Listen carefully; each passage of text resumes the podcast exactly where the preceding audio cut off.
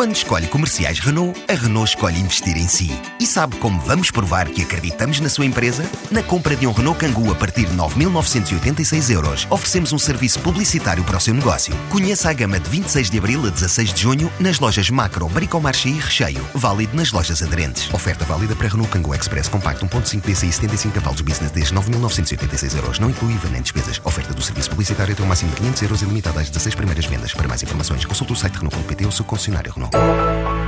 Os vinhos portugueses zarparam mais uma vez até ao Brasil para participar na APAS, a feira da Associação Paulista de Supermercados, que há 45 anos reúne expositores de um conjunto alargado de fornecedores deste canal de distribuição de toda a América Latina.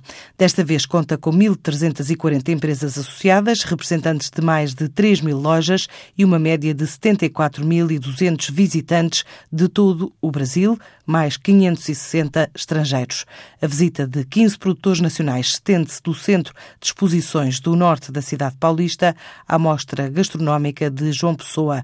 É o mercado do retalho brasileiro, uma das apostas também dos vinhos do Tejo, que tem programadas visitas inversas à região, adiantou numa entrevista à TSF Luís de Castro, o presidente da CCDR Tejo. Quando decidimos apostar neste mercado, resolvemos focar eh, muito eh, nossa, as nossas atenções na grande distribuição, e isso deu grandes frutos e está a dar frutos e vai dar frutos, porque Vamos ter algumas, um apoio a produtores do Tejo que tenham eh, vinhos listados nos, eh, nas grandes superfícies brasileiras, algumas apoios às promoções no ponto de venda e depois teremos eh, as visitas inversas de vários produtores cá a Portugal.